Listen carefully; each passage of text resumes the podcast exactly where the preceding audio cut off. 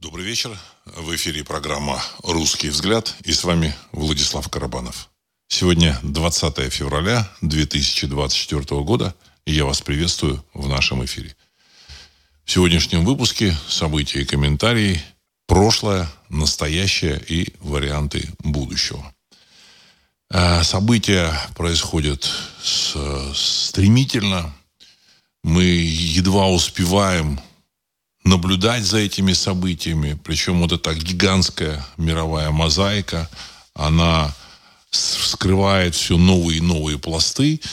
И мы начинаем понимать вот только сейчас, ну, не мы, а я имею в виду, я понимал это, куда движется еще раньше, а, а масса людей, она начинает, э, вот, как бы, так сказать, осознавать, что движение происходит не совсем в ту сторону, о котором говорит пресса, оно происходит в естественном направлении. А естественное направление – это, естественно, а, смена финансовых, а, финансовых структур современного мира, финансового устройства современного мира. Вот.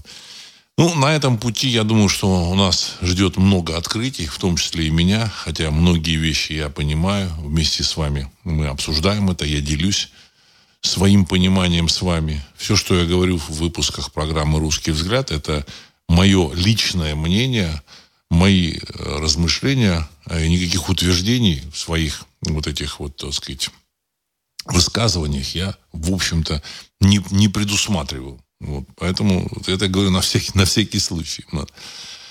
А в целом, э, знаете, как бы многие вещи, которые вот э, публика, публика раньше воспринимала как аксиому, они открываются благодаря интернету, благодаря информации, которую мы получаем, ну и по многим вот факторам, они открываются совершенно с другой стороны. Там, ну, история человечества, ну, и в том числе, так сказать, такой э,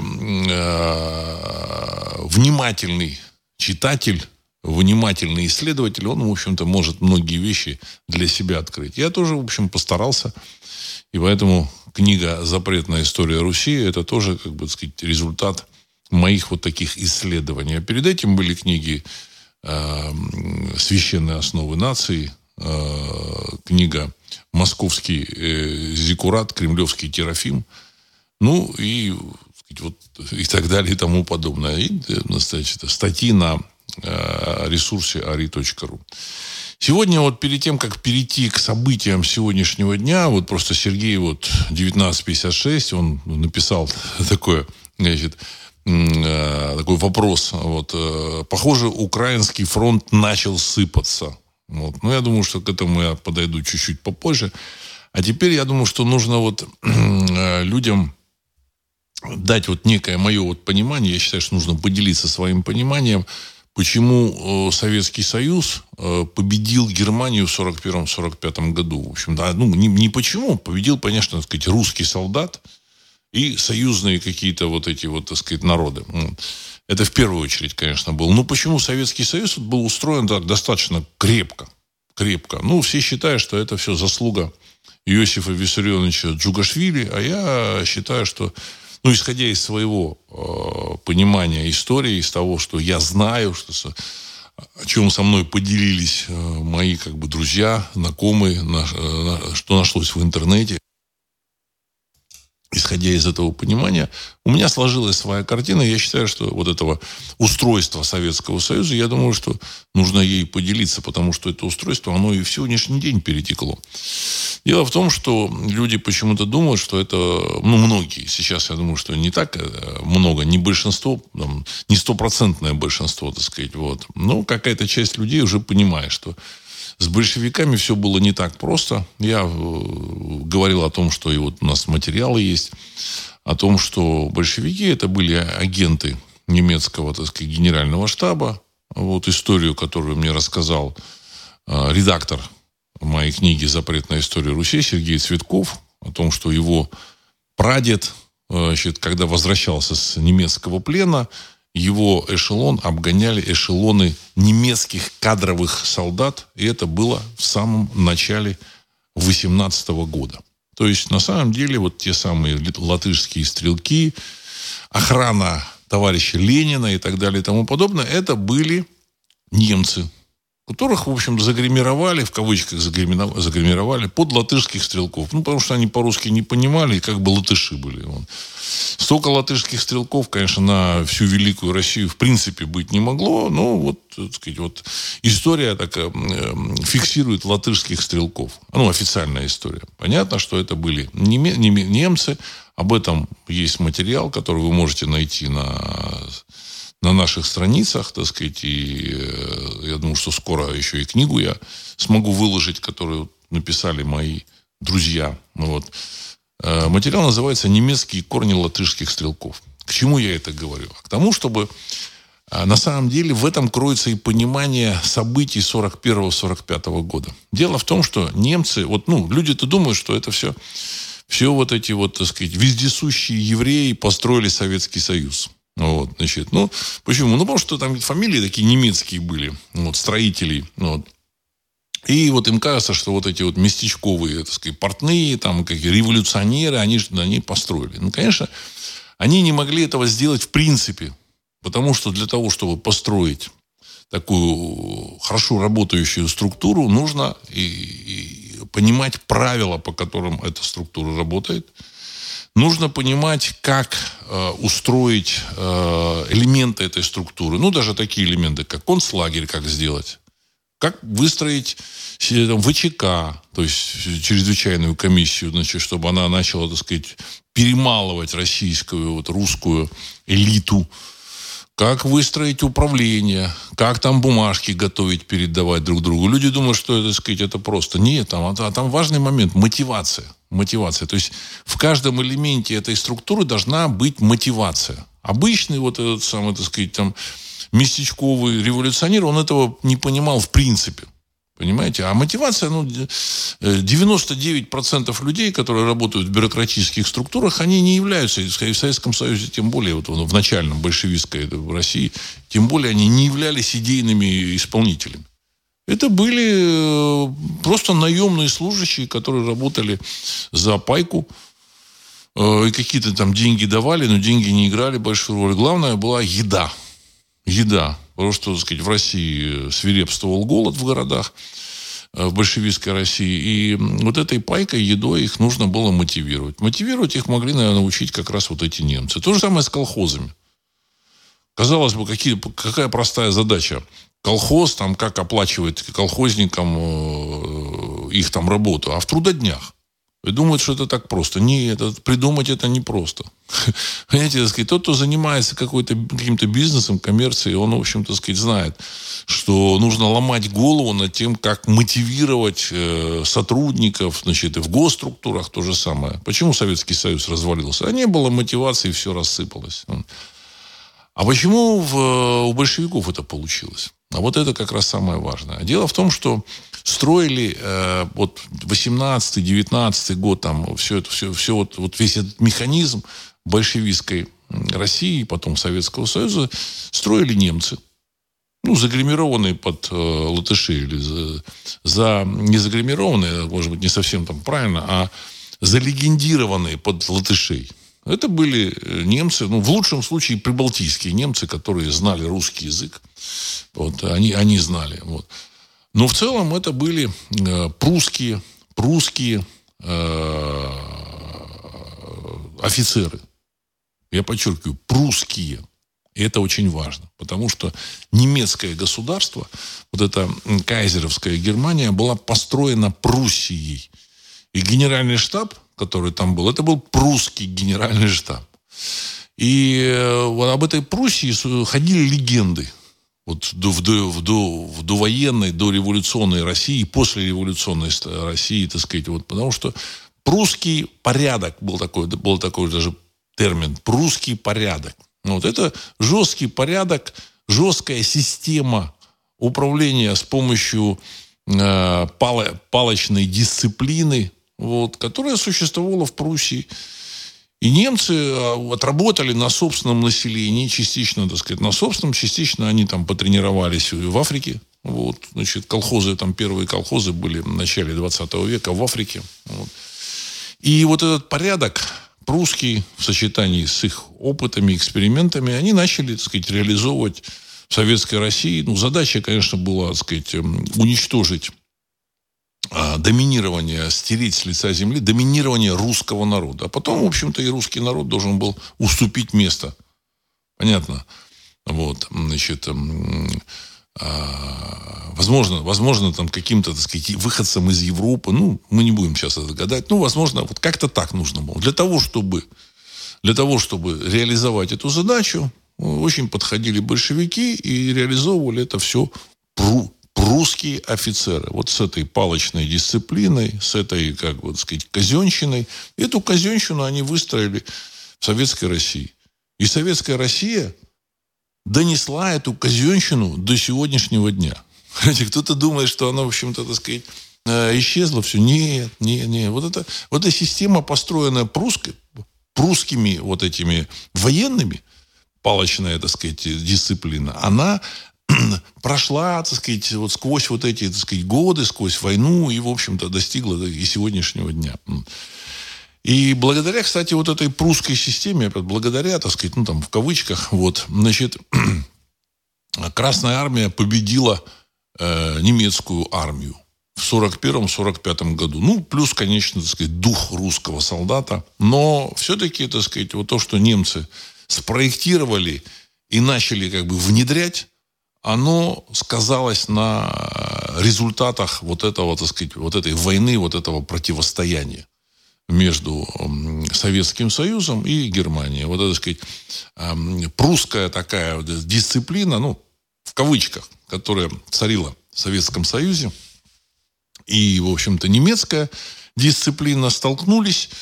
Прусская дисциплина оказалась, в общем-то, сказать, в сочетании с русским солдатом, она оказалась более э, продуктивной, я так мягко скажу. Ну и, опять же, так сказать, дух русского солдата, борьба за, за жизнь, за свое будущее, все вместе, оно, в общем, так сказать, а, позволило реализовать вот это, в общем, стремление победить и победу. Я лично считаю, что вот во всех вот этих событиях есть эм, рука высших сил, потому что, э, на мой взгляд, если бы в, России была бы вот эта демократическая власть, в общем, которой, ну, Россия, так сказать, так тяготела и стремилась, она бы плавно перетекла из э, Романовской империи в эту демократическую власть, временное правительство, так сказать, я думаю, что это государство бы, оно бы не, не смогло выдержать тот удар, который, значит, был нанесен из Европы. На самом деле война была, конечно, в первую очередь э, осуществлена вот, э, всей совокупностью практически европейских государств против России. Все эти рассказы про там дружбу народов, все это хорошо, конечно, но, конечно, в первую очередь целью была Россия. И, э, на мой взгляд, вот это, так сказать, вот этот прусский костяк, построенный вот этими, так сказать, немецкими э, агентами, вот, или там структурами, или там, общем, офицерами, он оказался достаточно, достаточно, так сказать, крепким и эффективным. Тут важно, э, чтобы вот эти, эти системы, так сказать, системы подавления, системы наказания, чтобы они четко работали. Там должно быть, должна быть и система, в общем-то, и оправдания. И, в принципе, так сказать, это как бы система, она, может быть, работала с какими-то сбоями, но, тем не менее, кого-то и оправдывали. Как, как ни странно. Вот. Но жесткое наказание, зачистка русской элиты, оно, оно как бы лишило воли к сопротивлению населения. Потом это население подчинилось большевистской власти, потому что вот такая вот военная структура, она с палочной дисциплиной, она оказалась достаточно, так сказать, эффективна, вот, когда ее насадили сверху. И дальше вот в этой войне столкнулись две такие силы. Вот. Если бы э, на пути Германии 41 года не оказалось бы России, э, я думаю, что Германия победила бы всех своих соперников без проблем. Тем более Германия к 1944 году разработала ядерное оружие. Радары тоже разработала Германия, на секундочку. Вот. Э, я думаю, что еще какие-то виды, виды, виды а, реактивные самолеты тоже разработала, так сказать, гитлеровская Германия. Я думаю, что к концу 40-х годов они, возможно, бы уже, так сказать, добрались бы и до Америки. Поэтому я думаю, что это промысел высших сил. Вот. И никакой, так сказать, не Иосиф Виссарионович Джугашвили построил вот эту вот, так сказать, систему. Понимаете, это, ну, вот я почему это рассказал? Чтобы публика понимала, что это не он построил. А вот этот эм, э, парень, из, закончивший, ну, Джугашвили, закончивший э, семинарию тбилисскую, или там недозакончивший тбилисскую семинарию, он, правда, учился еще в Австрии, в Австрии. Так, на секундочку, в, если не ошибаюсь, в Венском университете он учился. То есть, там, там каких-то, так сказать, эм, простых людей туда не, не брали. То есть это был, это был их агент. Это было понятно, вот это, так сказать, эм, немецких спецслужб. Это был их агент. Но, тем не менее, даже при всем при том, что он там где-то учился, он такую систему построить не мог. Понимаете? Потому что для того, чтобы ее построить, нужно знать, как она функционирует. Как, что нужно делать для того, чтобы э, люди в иерархии четко выполняли вот эту вот, так сказать, поставленную задачу. Но это так, вот, к слову, чтобы было понятно, что никакой Иосиф Жугашвили, в общем-то, не мог эту систему построить, но его, так сказать, грамотно, они, они, они же вот эти самые, так сказать, немцы встроили. Ну, естественно, так сказать, как по закону, по закону, я не знаю, бытия или по закону истории, он и оказался, так сказать, могильщиком вот этой вот, так сказать, немецкого, так сказать, вот этого военного, значит, э, наступления. Вот. Ну, так оно всегда, часто бывает. Так оно часто бывает. Вот. Э, свергают вот этих аристократию, дети аристократов, младшие, как правило. Самые такие крутые революционеры – это дети аристократов. Ну и уж понятно, что никакие, так сказать, э, выходцы из еврейских местечек ничего подобного построить не могли в принципе. Они играли роль эм, э, медийных таких, так сказать, персонажей, выступали, писали там какие-то статьи, писали там, так сказать, агитки различные, рисовали – театрах выступали, все было хорошо. Ну, когда они, в общем-то, так сказать, не нужны стали, их задвинули и все. Все, все, все вот так. Вот. А система, она до сих пор существует. Ну, так, чтобы, в общем-то, было, было понятно. Вот. Теперь э, по поводу э, фронта, который начал сыпаться. Вот. Я так полагаю, что есть такие как бы, значит, э, сигналы о том, что фронт э, войск или, или армии территории 404, так сказать, начал, так сказать, подсыпаться. Но на, насколько мне вот, э, так сказать, видится, вот э, как ведет себя российское значит, эм, руководство, это э, несколько для них неожиданно.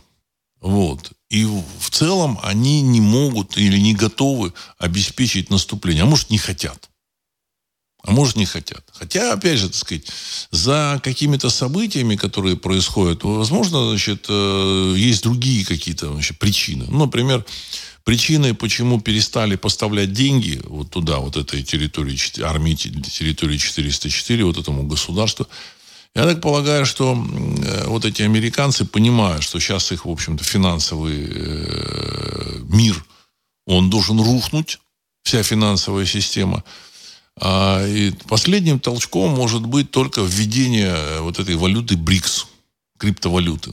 То как только э, криптовалюта начнет работать, с помощью нее нужно, можно будет продавать нефть за свои собственные, так сказать, как бы там денежные единицы, на, за, за, вот с помощью вот этой криптовалюты, и можно будет торговать между собой, покупать все, что нужно, в, это, в этот момент обрушится вообще, так сказать, долларовый, евровый и вообще, так сказать, вот это основанный на западных первоклассных так называемых валютах э, мир финансовый.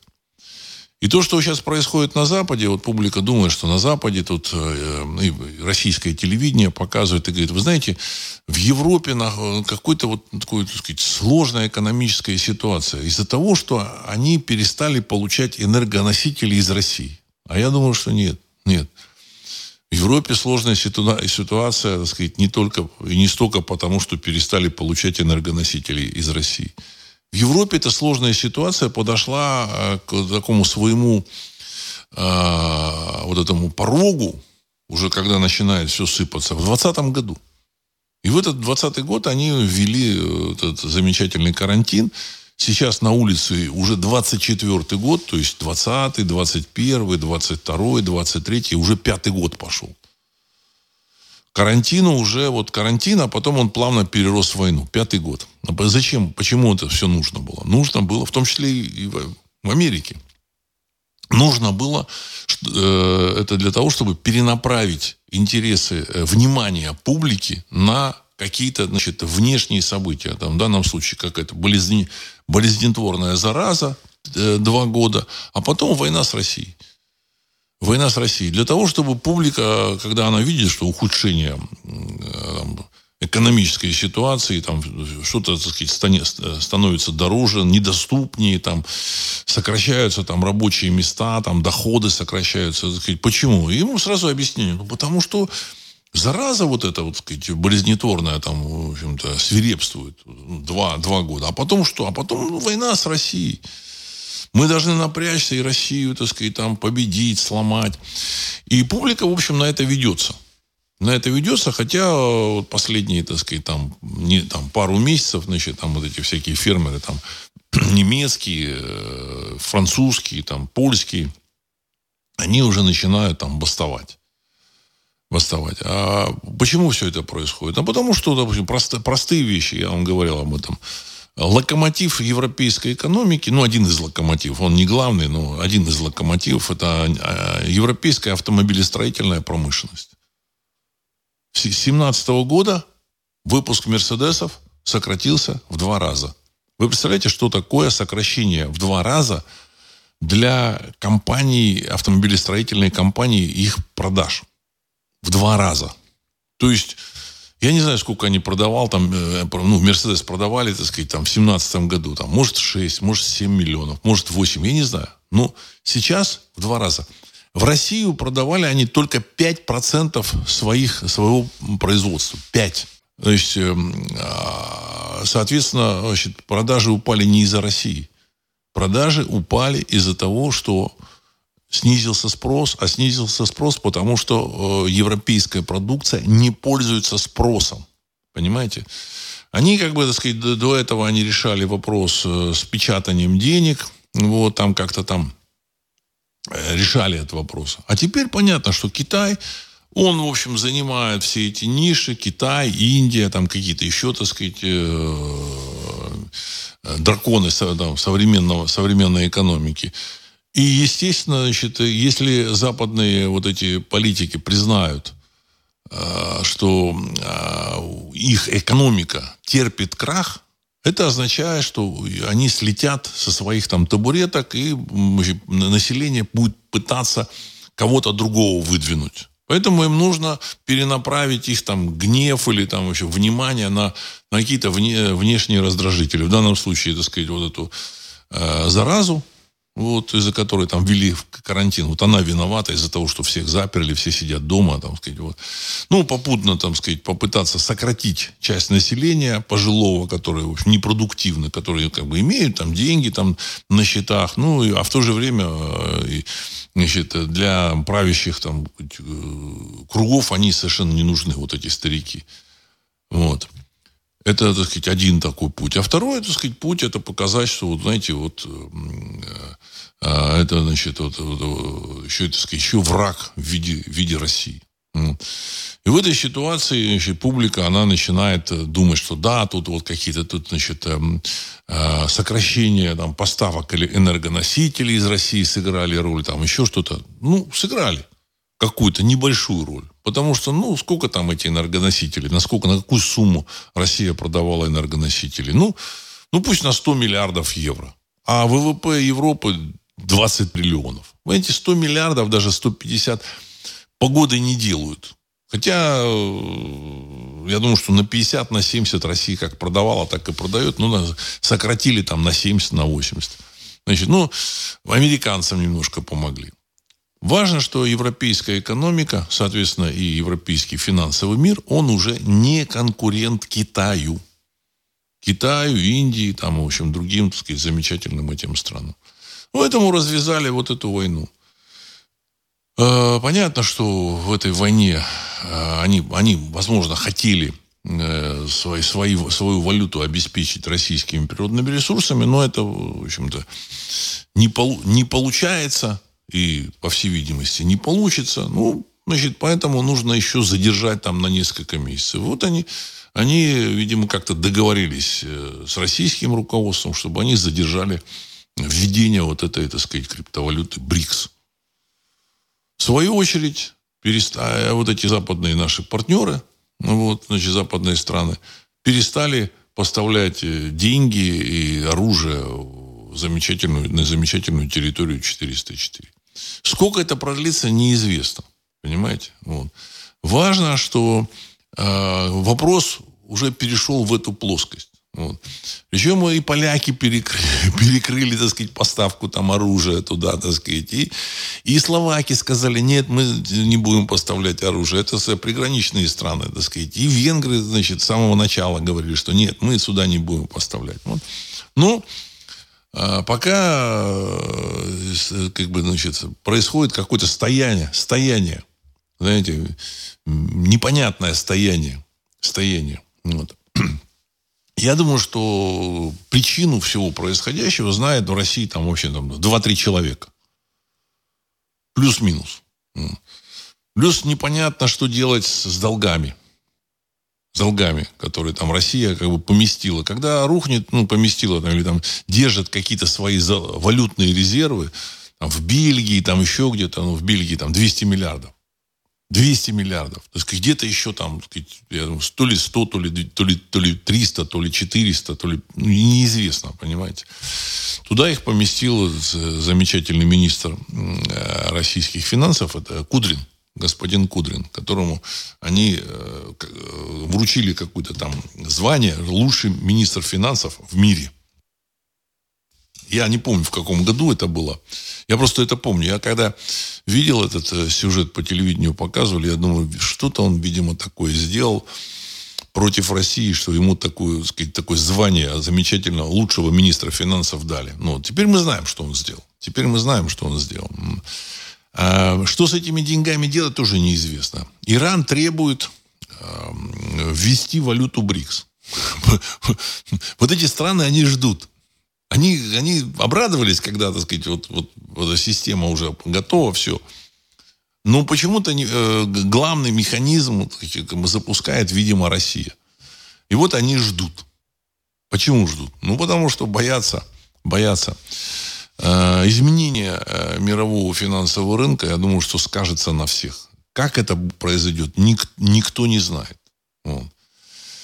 Так что то, что там фронт начал сыпаться, это как бы сказать, еще, еще не факт, что э, российская сторона может занимать какие-то территории. Там же не просто занимать нужно, нам же нужно население организовывать как-то. Прусаки, в общем-то, так сказать, давно уже канули в, в лету, вот эти, которые в 17-18 году с большевичками, ну, в 17-м они их привели к власти, а потом в 18-м строили вот этот Советский Союз – они, нету их. В 36-37 году их зачистили. Зачистили, хотя систему, в общем, в целом оставили. А, что, что делать с территории вот этой, так сказать, 404, пока вот российская армия ее займет, тоже неизвестно. Неизвестно. Значит, ну, на Западе там, э, опять же, там же несколько блоков. А, которые там строят свою политику. Один из блоков, который, так сказать, продолжает там думать, что там они там будут воевать. Я так думаю, что они начали готовить дроны.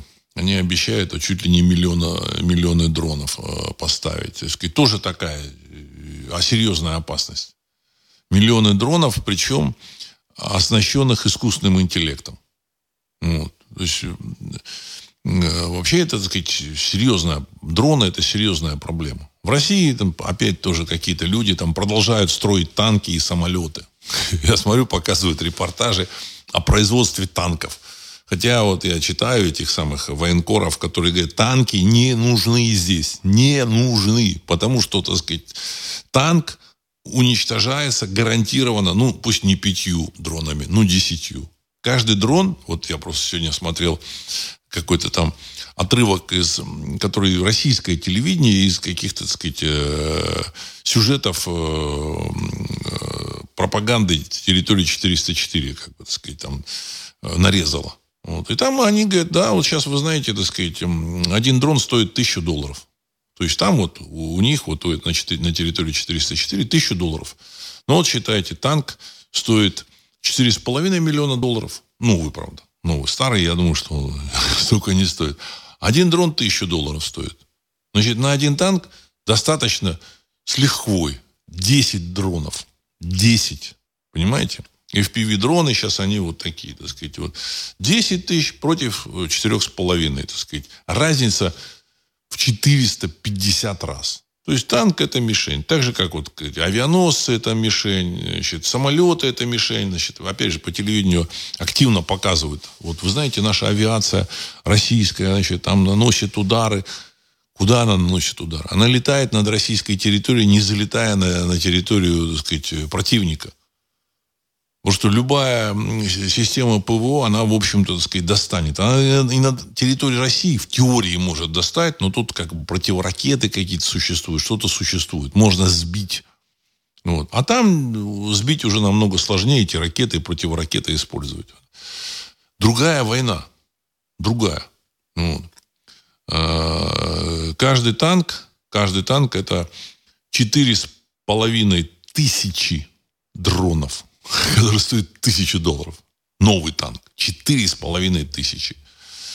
Ну, я не знаю, я как бы не, не могу советовать. Видимо, так сказать, там военное руководство лучше знает. Ну, в общем-то, так сказать, вот. Ну, я думаю, что и, там, там, у каких-то людей есть еще чисто финансовый интерес. Там война, не война их, в общем, знаете. Вот. Они думают, что они, так сказать, там что-то какие-то доллары там соберут. Ну, понятно, что никаких долларов не будет. И что тут будет происходить, вообще одному Богу известно. Так. А, да, Андрей Тушина. Владислав, почему в прошлом выпуске вы страну, вот он назвал эту страну, так сказать, назвали вот этой страной и название ее дали, а не территории 404, как раньше? Ну, во-первых, я исторический как бы экскурс проводил Понимаете, что, так сказать, с точки зрения русского языка, э, лимис – это лимис. Вот, так сказать, лимис – это вот по, по-римски, это, это предел. То есть, это как граница. Пограничье – это пограничье, понимаете, так сказать, вот. И я просто приводил примеры вот этого названия, так сказать, всяких, там, сказать, пограничий, которые в России, так сказать, издревле были. Издревле. Поэтому, так сказать, так и называл. Так, Андрей Тушинов. Владислав, добрый вечер. Ну, теперь понятно, почему не убирают тело из зикурата и сам зикурат. Если это переделать, проделать, то система может не устоять. Конец цитаты. Ну, вот в этой книжке э, «Московский зикурат, кремлевский терафим», в общем, там написано много. Многое на эту тему, как как это все, так сказать, эм, работало, устроено, как оно, так сказать, действует. Хотя я думаю, что влияние снизилось. Ну, у человека, видимо, все-таки какой-то иммунитет срабатывает. Духовный, психологический. Вот. Но система должна, для того, чтобы система поменялась, нужно, конечно, так сказать, зикурат э, демонтировать. Или, во всяком случае, прекратить его работу.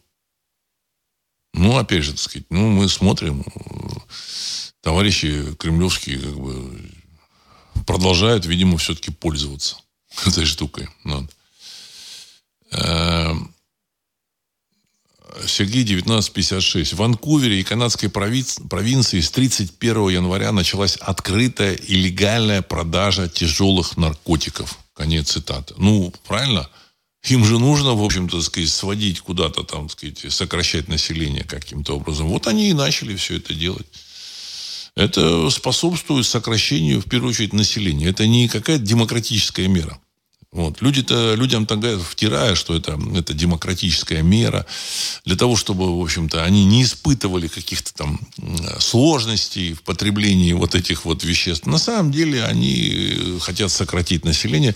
В первую очередь, по какой-то причине они э, плохо относятся, так сказать, к населению, к выходцам из Европы. К выходцам из Европы, вот, заманивая туда африканцев, э, южноамериканцев, ну, латиноамериканцев, значит, азиатов. Ну, почему? почему? Ну, потому что, видимо, они эм, проще управляются, возможно. Вообще, э, то, то как э, строится значит, вот сейчас активно управление населением, уничтожаются какие-то формы развития, ну, не иммунитета, но не восприимчивости к какому-то вот этому, так сказать, сугестивному воздействию, ну, я назову так. Вот. А, пример, пример такой вот эм, табакокури, табакокурения.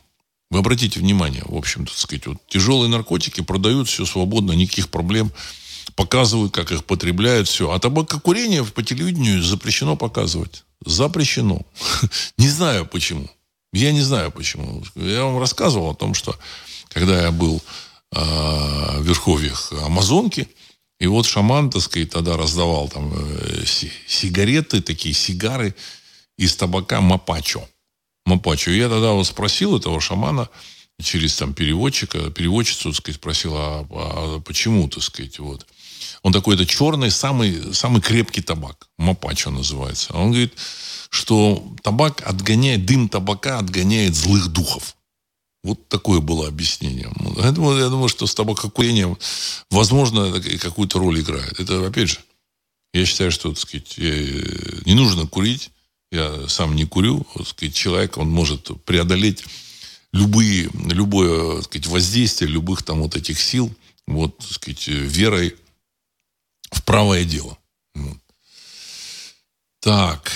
Э, значит, сейчас Алекс 89. В Америке сейчас 500 тысяч опиатных наркоманов. Уважаемый Алекс, я думаю, что вы немножко, не можете, немножко скромное количество назвали. Я думаю, что в реальности их больше, потому что только по официальным данным в Америке 119 миллионов человек хотя бы один раз в жизни пробовали наркотик.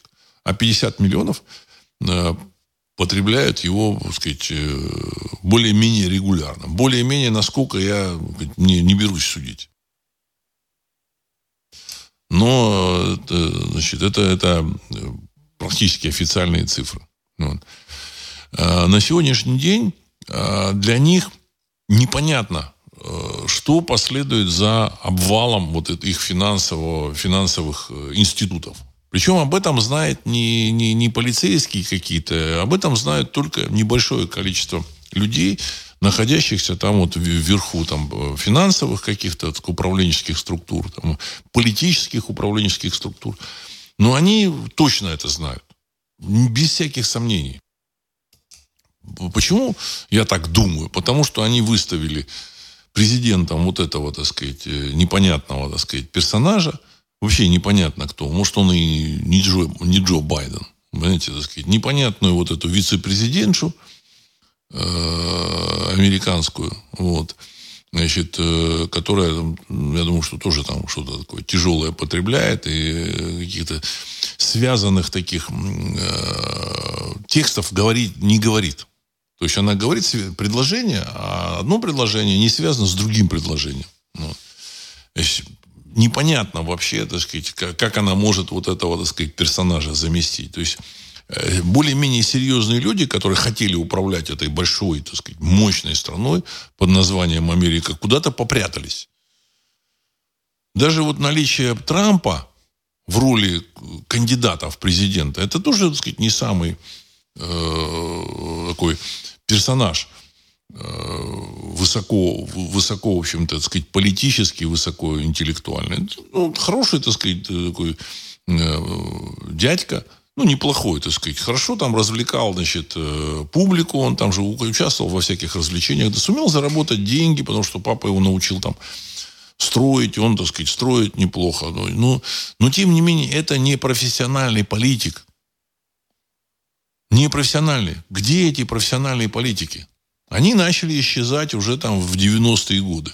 В 90-е годы. Вот. Как только появился вот этот Клинтон, вот, а потом дальше, так сказать, э, э, Буш младший, А потом Обаму там откуда-то вытащили, так сказать. Человек там занимался... Кто такой Обама? Он занимался обслуживанием каких-то бездомных в Чикаго. Ну, наверное, наверное, делал правильное дело. Таких, ну, каких-то наркоманов, возможно. Он помогал этим людям. В общем, возможно, он хорошее дело делал. Вот. Ну, а дальше вот его нашли. Нашли какие-то, так сказать, э, люди. И сделали президентом. Самое интересное, что э, конкурентов не было. Конкурентов не было. Вот. А во, во время, кажется, второго срока у него был конкурент этот Маккейн. Помните такой, в общем-то, так сказать, э, пожилой там летчик, который сидел э, в, вьетнамской тюрьме. Э, он еще во вьетнамской войне воевал. Он уже умер, этот Маккейн, так сказать. Ну, он такой герой войны. Вот. Но он уже был очень пожилой. Каких-то он там на один глаз плохо видел, значит, там что-то тоже забывал. Но его выставили не для того, чтобы он победил этого Обаму, а для того, чтобы он проиграл. А какие-то серьезные люди не полезли. Нет, не было никаких там этих Никсонов, там этих самых э, Джонсонов, там вот такие вот, так сказать, люди были. Куда-то они все поисч... поисчезали. И даже, так сказать, этот там, Джо э, Буш старший, это тоже очень серьезный человек, бывший директор ЦРУ. Значит, вице-президент при Рейгане. Тоже, так сказать, вполне такой, в общем, дядечка представительный, умный, понимал, что делает. Они, так сказать, вместе со, своими этим, со своим этим ЦРУ сумели сломать Советский Союз. Ну, как сломать? Он уже, в общем, сам был надломлен, Советский Союз, но, тем не менее, они это сделали, хотя не учли каких-то, так сказать, важных вещей, что разломанный Советский Союз окажется очень выгоден России, которая, которая была, так сказать, центром, ядром этого Советского Союза и обладала контролем над там, 90% полезных ископаемых. То есть Россия, избавившаяся от вот этих вот, так сказать, лимитрофов, включая, так сказать, даже там территорию 404, там Белоруссию, она воспряла – воспряла Россия. Если кто-то помнит 80-е эм, годы, он должен понимать, что Россия жила хуже всех, хуже всех республик. Потому что, так сказать, большевики строили Советский Союз с тем, чтобы эксплуатировать Россию и вытоптать ее, так сказать, экономическую мощь. Но потом жизнь, правда, заставила там что-то меняться. Но, тем не менее, все равно все деньги были на окраинах в Грузиях, Армениях, Прибалтиках, так сказать, вот вроде там захватили как бы Прибалтику, на самом деле там уровень жизни был очень даже приличный. В Средних Азиях все было, так сказать, там в этом, э, в Таджикистане там было построено столько дорог, сколько там чуть ли не во всей России за пятилетку. Значит, эм, э, вот эти, значит, э, дети вот этих, значит, там, дихкан, там, крестьян, там, хлопкорубов, так называемых, так сказать, э, э, среднеазиатских, они, в общем, учились в лучших вузах. Все было вот для всех вот этих, вот, так сказать, э, окраинных республик было, был, был, откры, был, был зеленый свет во всем. А для России, ну, Понятно, что России там так сказать, нельзя было строить, это люди да не знают, а вот нельзя было строить дома выше 5 метров в коньке. То есть дом, который вы хотели построить в России, должен был быть не выше 5 метров в коньке от уровня земли. Ну, так, чтобы, так сказать, там эти любители большевичков, в общем-то, так сказать, не заблуждались. 5 метров в конек, понимаете, да, так сказать. Поэтому публика как только не ухищрялась, чтобы, в общем-то, так сказать, э, э, сделать там второй, так сказать, чердачок, там каких-то там пустить каких-то там, может, квартирантов, может, какую-нибудь часть своей семьи туда поселить, там э, уровень земли, закапывались в землю, 5 метров, жестко работало, жестко. Вот. Возможно, в этих в автономных республиках там было чуть-чуть, чуть-чуть полегче. А другим во всех республиках было можно. Кроме России. В России было нельзя. Почему? Ну, понятно, что если у человека нет нормального жилья, то есть у него, так сказать, и воспроизводство тоже, так сказать, с этим проблема. Так, сейчас еще, так сказать, ваши вопросы тут почитаю. Ну вот. А, значит, ну вот, э, Сергей 1956 сегодня видел редкое явление лунное гало. Тоже, в общем, хорошая информация. Спасибо, Сергей. Ну вот. Так, ну, э, тут значит, просьба прокомментировать события на Ближнем Востоке. Вот этих, так сказать, там, действия хуситов, в общем-то, так сказать, то же самое. Я думаю, что то же самое. Европейцы, европейцам вроде бы плохо, вроде бы, опять же я слово, вроде бы. Но на самом деле у них есть, ну, потопили какой-то британский корабль, там, перестали там возить нефть через, эм, даже из Индии, это, а, автомобильный бензин, там автомобильное топливо возить через Суэцкий канал из Индии э, российской, из российского, сделанное топливо из российского, из российской нефти. На самом деле кажется, что да, в Евро, Европе должно быть плохо. Но, на, но с другой стороны, нужно понимать, европейские элиты, они хотели, скорее всего, именно этого. Для того, чтобы объяснить своему населению, что вам плохо, ну, извините, видите, война идет. Посмотрите, вот эти хуситы – хуситы просто сорвались с цепи. Понимаете, так сказать, на этих хуситов нету права. Вот.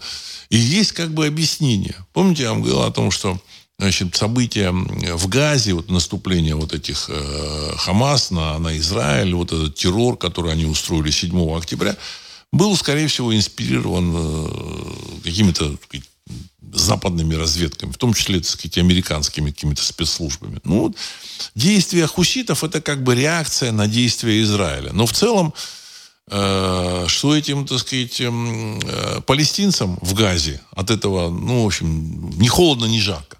Вот. Ну, война идет тяжелая. Вот. А с другой стороны, в общем-то, так сказать, Израилю ничего хорошего вот, от, этой, от, от этих событий нет. Но зато Э, транспортный, транспортная так сказать, э, линия, вот, э, транспортировка вот всех этих товаров, в первую очередь нефти, она пошла вокруг Африки. Страдает Европа. Вот, значит, а, и я так полагаю, что европейцам как раз это и нужно было, ну, европейским элитам. Это и нужно было для того, чтобы, так сказать, сослаться на сложности из-за там, действий хуситов. Понимаете? Э, Причем это дешево. Это дешевый ход. То есть эти хуситы, какие-то люди, значит, непонятные. Вот. И раньше я думал, что да, наверное, может быть, Россия это запустила.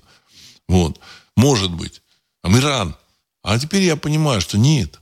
Это нужно европейцам, потому что если хлопнется их финансовый, финансовый сектор, а он хлопнется 100%, потому что, ну, вы знаете, да, так сказать, эти банки уже там, так сказать, э, валятся, там они э, держатся на, на честном слове.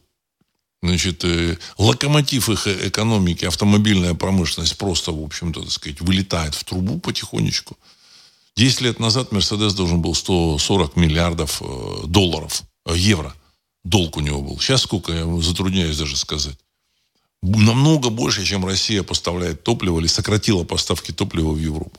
То же самое и с Volkswagen, и со всеми этими сказать, локомотивами. Все, китайские автомобили, они дешевле. Они пока еще, может быть, так сказать, не настолько хороши. Но я думаю, что, в общем, если они переманят каких-то европейских там мастеров, там, инженеров, причем много не нужно. Ну, там, в общем, на какие-нибудь там джили, там, 100-200 человек переманили, и все. И джили, так сказать, поднялся на уровень Volkswagen.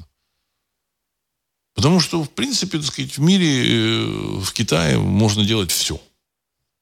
Все можно делать. Но зато есть объяснение. Объяснение. Виновата Россия, хуситы, Иран, ну и вот такие вот как бы, нехорошие так сказать, э, люди, нехорошие силы. Вот.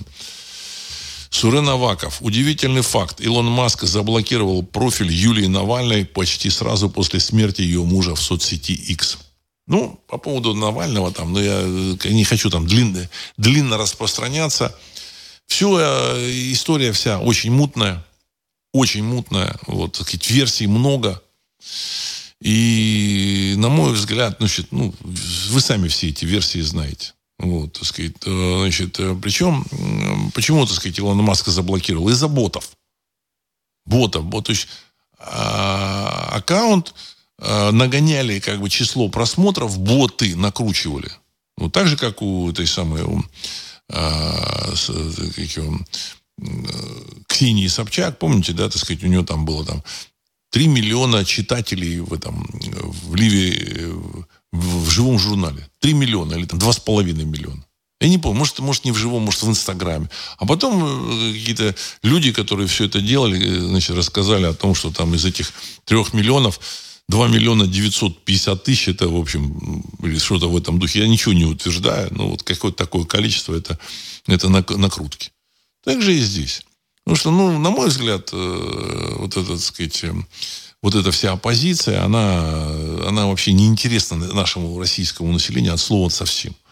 На Западе там этим ребятам ну, для, для внутреннего употребления, возможно, что-то нужно. Здесь оно ничего не нужно. Вот, и что там произошло, в реальности э, одному Богу известно. Ну и каким-то людям, которые все это устроили. Хочу обратить внимание, что на Западе а, вот в целом очень тихо. Очень тихо восприняли уход вот этого, так сказать, э, по их словам, главного оппозиционера. Хотя я, в общем, не считаю его ни оппозиционером, ни тем более главным. Вот. Ну, бы, это, это их, в общем, дело. Так. Э, Сергей 1956. Английское адмиралтейство решило на атаки хуситов не отвечать, если они не бьют по военным кораблям. Конец цитаты. Ну, правильно. Правильно. Вот они затопили там какой-то сухогруз. Вот вчера или позавчера там э, видео, как бы, когда сухогруз уходит под воду, оно есть, выложено. Ну, им это нужно чтобы, так сказать, не плавали через Суэцкий канал, чтобы вокруг Суэцкого канала плавали. И, значит, и публика европейская, там 500 миллионов человек с лишним в Европе живет, объяснять, ну, знаете, почему так плохо? Вот потому что идет война вот на востоке, так сказать, на территории 404. Россия, значит, э, совсем сорвалась с цепи. И тут хуситы, тут эти Хамас какой-то, в общем, так сказать. Все, виноваты все. В Америке то же самое.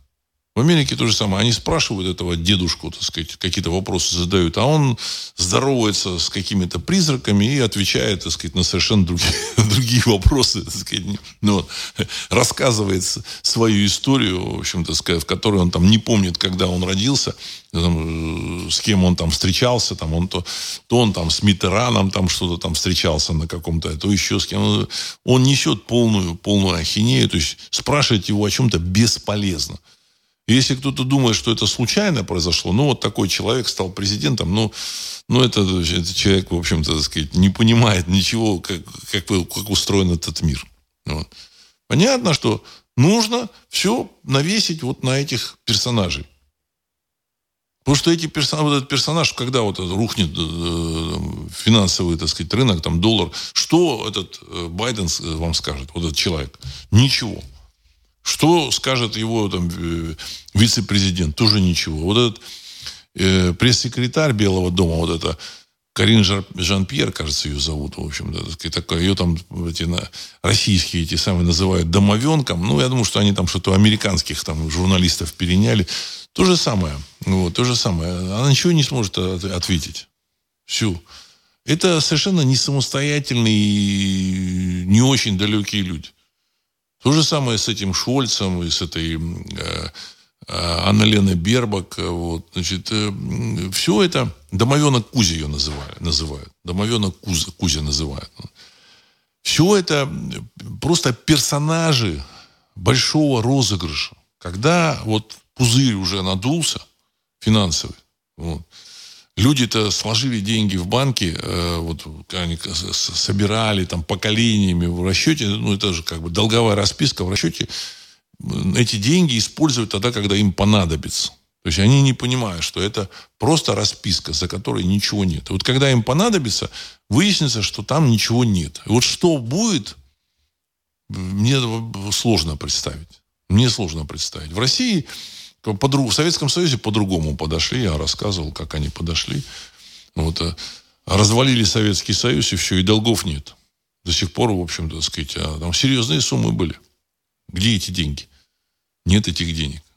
Все. Никому ничего не отдали. Кинули всех.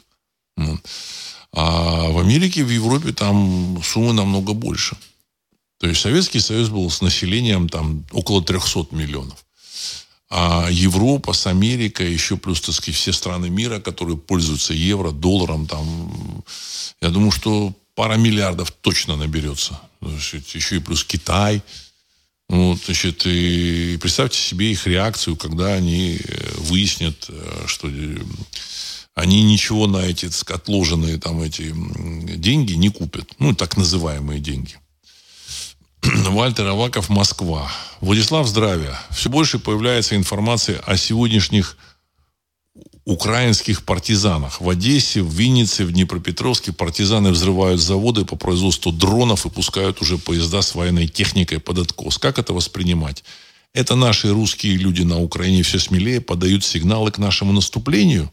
Вопросительный знак, конец цитаты. Ну, я думаю, что да, эта подготовка, она была давно, просто сейчас дали отмашку. Сейчас дали отмашку, потому что, ну, э, пока еще занимать территорию рано. Занимать территорию рано, но я думаю, что, так сказать, когда там все рухнет, вот, территория большая, э, территория вот этой страны 404, так сказать, не, не занятая российскими войсками, примерно около, э, около 500 тысяч квадратных километров. Это чудовищная территория. Это территория Франции. А Франция, на, самом, на, на секундочку, это, в общем-то, европейский гегемон был на протяжении там, полутора тысяч лет. Самая большая страна Европы. Вот, и, и тут эту территорию нужно занимать, брать под контроль. Вот, и этих людей же нужно еще и кормить как-то. Вот. Как это кремль, кремлевские товарищи будут делать, не знаю. Но я думаю, что решат. Там очень, очень благодатная земля. Вот, значит, э, надо решать с этим Блэк Роком, который там эту землю, ну, там, с этими Монсантой, которые там что-то как бы выкупили. Это же вот, говорят, вот, вот это вот эм, э, зерно, зерно вывозят в Европу, и продают вот эти укра... Э, фермеры украинские. Какие фермеры? Это вывозит Монсанто, BlackRock и вот это вот, так сказать, и, и там еще вот эти компании, связанные с этими вот мировыми гигантами. Это они засеяли урожай, собрали и продают, так сказать, собира, отбивают свои вложения. Никаких тут фермеров нет. Отродясь их не, там, там э, в таком количестве они не могли ничего собрать. Значит, я думаю, что с ними там тоже, тоже, тоже нужно какие-то как-то вопросы решать. Вот. Отсюда вся, так сказать, э, все, все вот эти, так сказать, подготовительные меры в том числе. Вот. Не знаю, как это будет как это будет решено. Опять же, я думаю, что даже в Кремле э, многих вещей не знают. Они не знают, что будет завтра. Что они, как, какое решение примут завтра. Им нужно останавливать производство танков и этих самолетов, потому что, ну, не нужны, новых. Старые есть, все, так сказать, достаточно. Поднял воздух, сбросил. Кукурузники достаточно, так сказать. Ну, может, может не совсем кукурузники, но какие-нибудь вот такие. Пускать эти ракеты или бомбы эти вот это, э, планирующие бомбы, которые планируют там на 80 километров. Думаю, что ну, самые примитивные самолеты достаточно. Самое старье там из ангаров можно достать. Главное, чтобы он залетел там на какую-то высоту и сбросил эту штуку. Вот. С танками та же самая история. Ну, на мой взгляд, опять же, я могу, в общем-то, сказать, ошибаться, но мне кажется, что это, в общем-то, уже там лежит на поверхности все это, так сказать. Война дронов, это, это, и дроны это основное оружие сегодняшней, так сказать, войны. Дроны и ракеты. Об этом писалось и говорилось на сайте, так сказать, Ариру еще там в начале двух тысяч, ну, в середине 2000-х годов. Там, ну и средства радиоэлектронной борьбы. Это тоже как бы важный такой момент. Вот. Алекс 89. Валюта БРИКС может и неплохое решение, но на коне будет тот, в чьих руках будет эмиссия самой валюты. Очень сомневаюсь, что Китай нам настоящий друг, как это пишут в наших СМИ. Полная зависимость от Китая превратит Россию в рабов похлеще, чем это пытались сделать США. Конец цитаты. Уважаемый Алекс, я вам еще раз хочу сказать, что так сказать, все это, так сказать, валюта, эмиссия, все это в прошлом. Больше никаких валют не будет. Вот этот э, БРИКС, он будет, это просто обменная единица для обмена национальных валют. Понимаете? То есть а национальная валюта будет полностью, целиком и полностью зависеть от э, наличия как бы производства, золота в этом самом э, в хранилище государства и у населения, и природных ресурсов. Все. Так же, как раньше, вот, допустим, как американцы тут э, рисовали эти так сказать, бумажки раздавали всему миру, весь мир засасывал их и складывал куда-то, значит, там, в чемоданы, в матрасы, в банки складывал. Все, это, этой ситуации не будет. Никакой Китай ничего не сможет сделать. Более того, и государство вас тоже не сможет контролировать, потому что государство контролирует э, э, финансовый рынок только благодаря контролю над банками. Все операции вы можете производить только через банки. Даже вот личные покупки вы можете производить через банки. Вы заходите на какой-нибудь там маркетплейс, там, там, Вазон, там, или там, Амазон, там, неважно. Вы хотите что-то купить, вы оплачиваете карточкой, но расчет идет через банк через банк, который вам карточку выпустил, а банк сам через какой-то процессинговый центр, это все через банк. В случае криптовалюты вам банк не нужен. Понимаете? Эта цифровая единица, она будет, так сказать, в российский рубль, он напрямую контролируется Центробанком, цифровой этот рубль. Вот. Вам банк не нужен. Значит, а этот Ripple, через который там производится платеж э, валютой БРИКС, он тоже, в общем-то, сказать, не требует там банков каких-то там. Какие-то операторы, конечно, будут, но вот как сейчас банки не нужны. Эмитентом является государство. Вот эту валюту БРИКС, это просто э, э, э, криптовалюта, с помощью которой вы из, там, допустим, из российских там, рублей переведете в какие-то дирхамы. И все. Банки будут играть ну, намного меньшую роль, чем сейчас. Вообще никакую роль. Я, я уверен, что как только будет запущен вот этот мир, это целый мир. Я уверен, какие-нибудь швейцарцы, какие-нибудь там, понимаете, э, даже техасы под свое золотишко выпустят свою крипту. И если вы ты не хочешь, так сказать, пользоваться российской валютой, будешь пользоваться швейцарской, так сказать, вот, и рассчитываться. Это все будет зависеть от того, что под этой криптой. Понимаете, какой э, реальный актив? Золото, платина или еще что-то. Понимаете, или какие-нибудь товары. Энергия, это тоже, так сказать, актив. Энергия, там, какие-то ресурсы, залежи. Вот, вот реально актив. Я об этом рассказывал про все это, так сказать, еще там лет там 6-7 назад. Просто сейчас все это подошло. Люди еще в это не верят, что такое может быть. Они думают, ну как же, как же это, так сказать, святой, священный, не святой, священный доллар. А на самом деле будет токенизация, все реальные активы будут э, переведены, ну, не, не переведены, а, а, а отражены, так сказать, там, в каких-то там токенах, еще там в каких-то единицах. И вот то, что ты имеешь, то, то, то у тебя есть вот в, в твоих активах.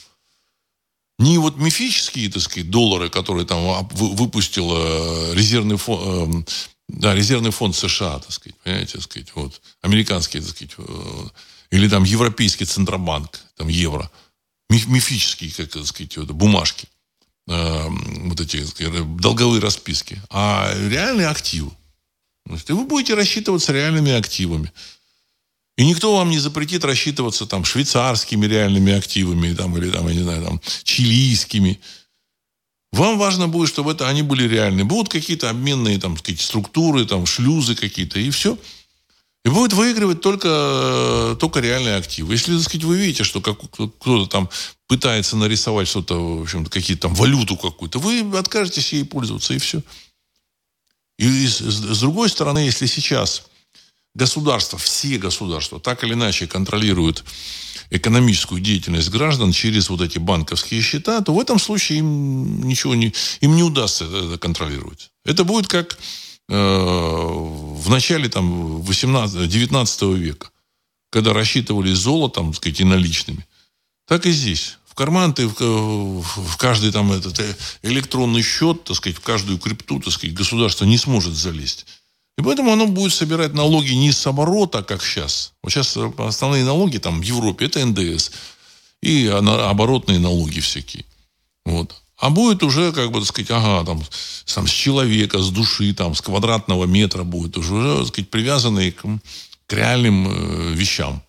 Потому что, так сказать, проконтролировать, что там человек там продал э, или там сделал, э, государство не сможет. Понимаете, так сказать, вот. Если вы будете, тем более, пользоваться там какими-нибудь швейцарскими или там чилийскими тугриками, Важно, чтобы под этими тугриками вот вы точно знали, что есть золото. Ну, или какой-то платина, или какие-нибудь активы которые всегда будут покупаться и продаваться, от которых будет здоровье, настроение людей, там, здоровье там, или еще что-то зависеть. Все. И э, кремлевские боятся этого мира. Вот в чем нужно понимать. Они страшно боятся наступления этого мира. Все политические элиты в мире боятся наступления этого момента и этого мира. Никаких валют больше не будет. Ну, Понимаете, так сказать? Как только рухнет доллар-евро, все. Наступит череда э, вот этих, так сказать, крипты. Там даже вот сейчас этот самый Телеграм выпустил какую-то крипту, ему американцы запретили. Тон, кажется, так сказать. Этот Facebook хотел выпустить какую-то свою крипту. Я уверен, что у этого Илона Маска где-то уже там висит, там, так сказать, под рекламу там своего там этого Твиттера, там как-то он X называется, канал X, тоже там он выпустит. То есть это вот как бы реальный актив, там, так сказать, да, типа вот у нас рекламная площадка, вы имеете там тысячу этих каких-нибудь твиттеров или там иксов каких-нибудь, и вы можете там тысячу этих э, показов там своей рекламы сделать. Ну, я условно говорю. Но это реальный актив. И все будут пользоваться именно этими вот этими реальными активами. А, Сурен Аваков. Интересное наблюдение. До сих пор трофейные танки врага попадают на камеру без противодронной сетки на башнях, в отличие от наших танков. Конец цитаты. Ну, я думаю, что вот эти самые э, войска территории 404 отказались уже значит, э, от э, вот этих, так сказать, там, БМП, танков, ну, потому что это, это мишень. Это мишень. Вопрос не в том, что их там, их уничтожили все уничтожили. Причем, там, сказать, разными способами. Ну, в первую очередь, я думаю, что вот этими дронами. И поставки, они абсолютно сказать, бесперспективны. Вот. Абрамсы в тылу, почему их не выгоняют, эти Абрамсы? Ну, потому что они тоже мишень. Выгнали эти а, а, Абрамсы на позицию, все, их разнесли тут же. Все. Показывают только своим солдатам вот этих, этим, э, с территории 404. Вот, смотрите, Абрамс, вот они за нас – Америка за нас. Все. Только для этого он нужен. А в целом э, играет роль мотивация солдат, их обеспеченность и дроны, дроны и рэп. Дроны, дроны и рэп. Все. Ну, а дальше, значит, ситуация встала, потому что, в общем-то, и в Америке нужно решать вопрос. Кстати, так сказать, там э, сейчас там эти американские дальнобойщики, вот, так сказать, там перекрывают поставки э, всего в штат Нью-Йорк. Потому что штат Нью-Йорк вынес решение против Трампа, что он должен там заплатить там 350 миллионов. И вот, значит, они поставки там продовольствия, там товаров в штат Нью-Йорк перекрывают. Что это такое? Это на самом деле раздел Америки. Он просто идет уже. И он должен быть до, до, до выборов. Не, если будут выборы, ну, шо, шо, значит, значит, они будут там осенью, в ноябре. Ну, у меня есть в этом определенные сомнения, тем более предсказание это есть, и, скорее всего, оно должно, в общем, так сказать, исполниться. Вот. Э, в любом случае, все это мы видим. Я надеюсь, что вы все это тоже, в общем-то, увидите. Э, главное, что вы будете готовы, будете понимать, что происходит. Вот. Основная часть, 99,9% населения не только России, там, Европы, Америки, она, она в общем, очень, очень плохо понимает, что происходит. Очень. Даже, даже какие-то крупные а, какие-то, значит, там а, предприниматели, там даже какие-то, так сказать, политики, так сказать, там не мелкие, они даже не, не понимают, что происходит. В чем главная загвоздка? В чем проблема? Когда все, все должно рухнуть э, очень быстро. Понимаете? Все, ну, на мой взгляд. Они не понимают, почему война, что плохо жилось России с Европой. Ну, была там полуколония, там, ну, тем не менее, так сказать, э, огромный слой этих чиновников прекрасно себя чувствовал, так сказать, тягал туда денег, все, так сказать. Непонятно. В Кремле говорят, ну, ребята, хватит. Ну, не, не самые вот э, те, кто понимает, что происходит, а какой-то чуть слой пониже, они, они же просят этих европейцев, ну давайте, давайте помиримся. Вот. Они не понимают, что европейцы не могут уже помириться, так сказать, и американцы не могут. Все. Все, конец старой эпохи. Конец старой эпохи. Ну, дай бог, чтобы этот конец, в общем-то, старой эпохи был как можно э, более мягким для населения, в том числе, так сказать, для населения России. Но я думаю, что Россия, она в этом отношении, так сказать, в лучшем положении, чем, э, я надеюсь, чем какие-то, так сказать, э, жители стран, у которых нет там природных ресурсов, плохо, там, плохо, малоурожайная земля. Вот. Ну, я надеюсь, что и у них все будет нормально. И у них. Опять, еще раз повторю. Ни немцы, ни австрийцы, так сказать, ни французы, ни британцы, ни американцы не являются врагами ни России, ни друг друга, вообще никого. Это всегда, так сказать, когда заканчивались деньги, оно всегда, вот, так сказать, перерастало в, такие, в такое противостояние. Это тоже конец Советского Союза. Он, в общем-то, был значит, какие-то там э, погромы там случались. Почему? Ну, потому что нужно было отвлечь людей. Отвлечь. Ну, получилось у них. Советским Союзом. Теперь у них задача более масштабная. Вот. Ну, дай бог, чтобы мы, в общем, так сказать, все это пережили. Вот, значит, и главное, чтобы все было хорошо. Вот. И на этом я хочу завершить сегодняшний выпуск. С вами был Владислав Карабанов. Программа «Русский взгляд». Через несколько секунд композиция «Могучий прилив». Всего доброго.